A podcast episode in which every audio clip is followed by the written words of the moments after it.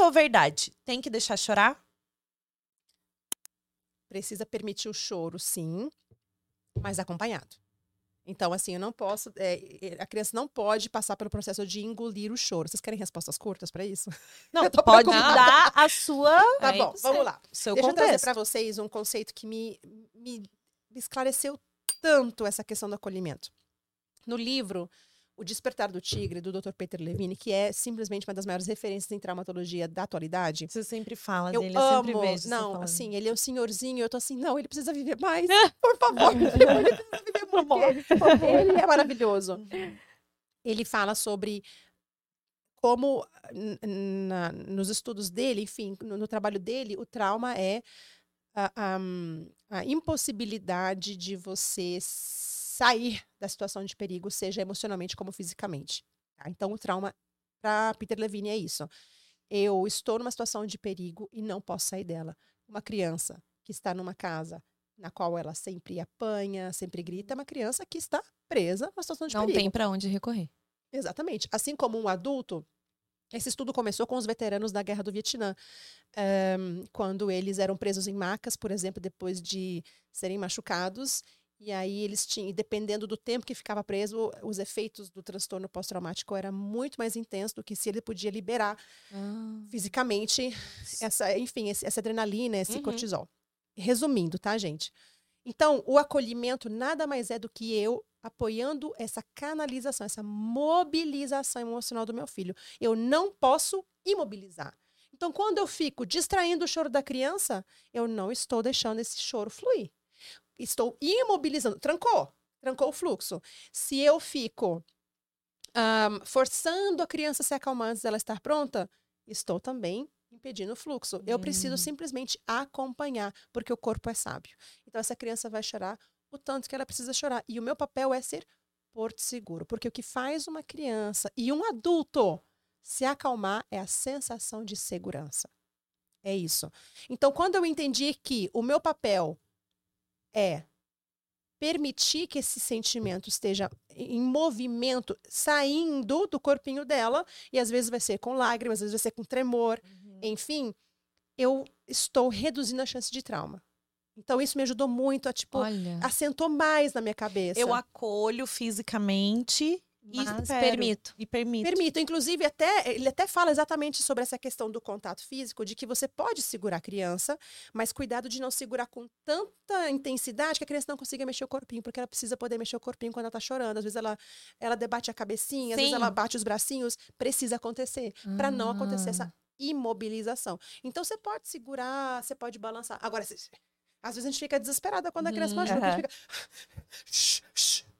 E, e- Bem e, assim. gente, não, assim, às vezes vai Bem assim. acontecer. Sim. Ok. É uma Mas é uma cultura informação forte. pra gente, exatamente. A gente pode começar a fazer pequenas mudanças. Uhum. Então, pega a criança, quer pegar a criança no colo, pode pegar, segura com uma certa liberdade aqui para ela Ela se conseguir movimentar o corpinho ainda e fica. É isso. E aí isso vai refletir maneira como eu lido com os meus sentimentos. Será que eu consigo? Eu aguento esse choro.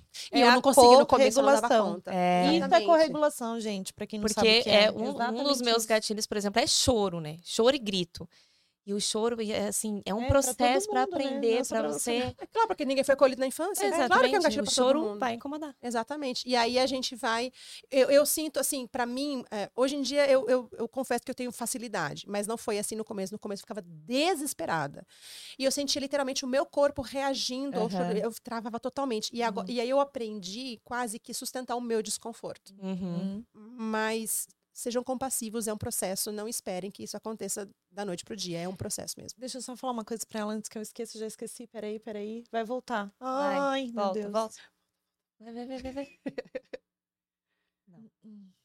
Vamos lá. Fugiu. Por que, Ah, que isso acontece? Ah, aconteceu comigo umas três vezes aqui no episódio já. É, Aí depois tudo bem. volta. Vamos pro próximo? A criança usa birra para conseguir o que quer. Mito ou verdade? É. Não, de Estamos- novo. repete Estamos estreando o quadro, é gente. verdade, vai. Mito ou verdade? A criança usa birra para conseguir, para conseguir o De que quer. novo, senão vai sair feio no corte, vai. De novo. Mito ou verdade? A criança usa birra para conseguir o que quer. Tá, a birra não é um comportamento manipulativo. A birra é uma intensa frustração. Então, a birra não é, não tem a finalidade de manipular. Tem a finalidade de expressar. Então, a criança que está fazendo uma birra é porque ela está muito chateada que ela não pode ganhar o brinquedo de 500 reais da loja de brinquedo. Uhum. E aí a gente fica indignado, porque a gente tenta, a gente tenta racionalizar. Mas, amor, a gente não tem condições de comprar e tudo, e a criança tá pouco se lixando. E a questão não é que eu preciso que ela entenda o meu ponto de vista. Eu tenho que entender um ponto de vista da criança. Uhum. Entender que realmente não vou ter Está condições de comprar. frustrada. E ela tem todo o direito de ficar chateada. Ela não tem obrigação de saber sobre valor monetário. Não tem obrigação de saber é, se eu dou conta de comprar ou não. Claro que conforme ela vai amadurecendo e falando sobre isso, ela vai ter mais noção das coisas. Mas uma criança de três anos não tem essa noção ainda. A gente não pode ficar achando que ela tem que nos entender. Somos nós que temos cérebro maduro. Então, nós que vamos entender essa criança. E aí eu vou acolher essa frustração. O que, que a gente faz? Tá no shopping se jogando no chão. É, eu, eu acho assim, se você Todo mundo sente... olha, o que, que você vai fazer agora, hein, mãe? É, o problema É, maior é isso, Sabe, né? as pessoas ficam assim, e agora? Gente, você essa coloca numa. no shopping também. Eu fiz. Galera, Eu aí fiz. isso eu não vi. É porque é, antigo, esse é, é mais antigo. É assim, eu, eu, ah, eu preciso estar bem para cuidar do meu filho. Se eu, se, eu estou num cenário de muita gente me olhando e isso ainda me afeta, eu tenho que reconhecer que esse é uma questão minha, Uhum. porque se eu tô de boas, não me importa que os outros estejam me olhando, entende? Então, é uma, é uma dor minha, É. né? Aí, se eu percebo que eu não tô dando conta, eu vou ter que ser adulta, eu vou ter que tomar decisões e eu vou precisar pegar essa criança no colo e ir para um lugar mais reservado para aí sim eu estar inteiro e inteira para essa criança. Mas com o tempo, a gente consegue lidar em qualquer lugar. Uhum. No começo, a gente fica com essa- é criancinha ainda na gente que assusta com as coisas e a gente tem que se acolher, sabe? É, é um passinho de cada vez. Ahn, mas o que eu sempre falo também, as pessoas direto me trazem essa pergunta: ah, mas no meio do shopping, eu falo assim, tá, mas em casa se dá conta? A gente já quer ir para os extremos. Mas nem em casa a gente está fazendo. É, nem em casa, que é um lugar seguro, a gente está fazendo. Não Quem dirá no lugar exemplos. público, Não me traz um exemplo extremo assim. A gente não começou nem pelo primeiro passo do nosso acolhimento. É. Como é que você cuida de você? Como é que você lida com as suas emoções? A gente não começou nem por ali. Então, enfim, é um processo. Então, se tá demais, vai para um lugar que você fica mais à vontade. Inclusive, não precisa ser no shopping, não. Você tá na casa dos teus pais, ou dos teus sogros, ou de familiares, e você sente que não existe um julgamento, entra no banheiro. Tranca a porta. Você não deve justificativa para ninguém. É, é muito difícil, assim, a gente que né, tem essa linha, essa conduta com os nossos filhos, quando eu vejo uma situação, né, eu fico assim por dentro Com outra pessoa. com outra pessoa. Eu já vi uma mãe é, com o filho na mesa e ela praticamente obrigando ele a comer no shopping, assim, e aí se torna humilhante pra criança. Ela tá, ela tá vendo que as outras pessoas estão vendo a mãe fazer Uhum, isso com ela. Uhum. E eu ouvindo e aquilo. Fabrício, você tava junto. Inclusive, eu falei, né? Testemunhou. Olha lá, testemunha. E aí ela ficava obrigando ele a comer. Come! Eu já falei pra você comer. Uhum. E aí, e eu aqui. E eu, sabe? Ai, Deus, não vou falar, não vou É. falar nada. Claro que eu não tenho que falar, é óbvio. Então, vamos falar É, sobre é, isso? é, eu ia perguntar Como é que isso eu vou me Maia. intrometer? Maia, Você se qual que é Maia? Eu ia olhar Não, mas, falar, mas assim, "Desculpa, não dá de um licença." lugar, não de um lugar de não De- faz isso. É de um primeiro assim, co- como eu já falei pra vocês, eu já me senti a pior mãe do mundo. Ai, então eu maravilhosa te- se ela se intrometer. Vai, fala. Se Não, eu, eu, eu jamais vou chegar na, na pessoa do lugar assim, eu sei mais do que você. Não, Uhum. porque eu sei as, as- não pode falar palavrão, as, eh, os erros que eu já cometi com os meus filhos. Ahn, então a gente chega, lembra que eu falei pra vocês que o que a gente precisa pra se acalmar é a sensação de segurança? Uhum. Sim. Isso vai regular o sistema nervoso. Vai sair do, do simpático para parasimpático. É, peraí.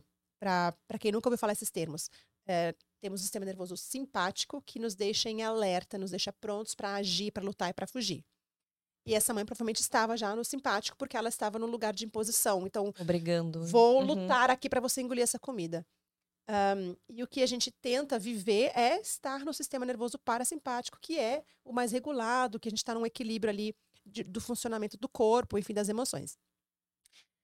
Como que eu ajudo essa mãe? Não é falando para ela parar de falar assim, é transmitindo segurança. É um. É difícil, né, querida? Eu te entendo. Chega assim para a mãe isso vai deixar. Porque não, não é sobre corrigir aquele comportamento. Uhum. Se o adulto está mais regulado, ele não vai mais respeitar a criança, ou vai desrespeitar menos. E a gente está trabalhando na redução de danos. Nossa, mãezinha, difícil, né? A gente fica meio desesperada quando a gente vê o filho- que o filho não está querendo comer. Mesmo que você sabe que não é sobre imposição, que a gente não pode obrigar, mas para você conseguir ajudar essa criança, você tem que primeiro ajudar essa mãe. É um acolhimento. Se ela não der abertura, Olha. beleza, né? Se ela falar assim, é, é difícil mesmo, grossona. É, Não, mas a gente não menos- vai salvar o mundo mesmo. É. A gente não vai salvar o mundo. mas E às vezes a pessoa não vai estar aberta mesmo. É. Mas eu posso dar esse acolhimento para essa mãe. E eu vou te falar uma coisa.